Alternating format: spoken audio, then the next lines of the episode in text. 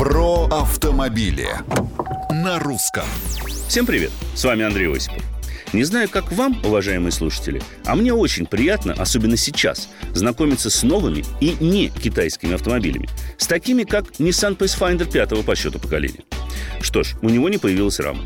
Но выглядит он явно солиднее и, пожалуй, брутальнее предшественника. А внутри, вместе с тем, Pathfinder вплотную подошел к представлениям большинства автолюбителей о настоящем премиуме.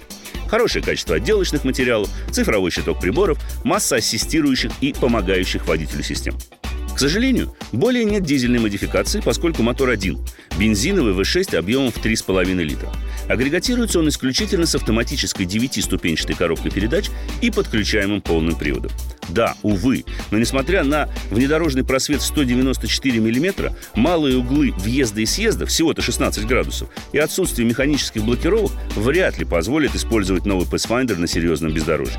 Однако на разбитой и в мире укатанной дороге на нем можно перемещаться с уверенностью и комфортом. Подвеска отрабатывает все неровности четко, хотя возникающие шумы способны заставить вас сбросить газ и не нестись, сломя голову. Эх, еще бы чуть больше обратной связи на руле. В целом же новый Pathfinder стал гораздо роскошнее, уютнее и тише предшественника, попутно лишившись внедорожного потенциала. Но стоит ли об этом горевать?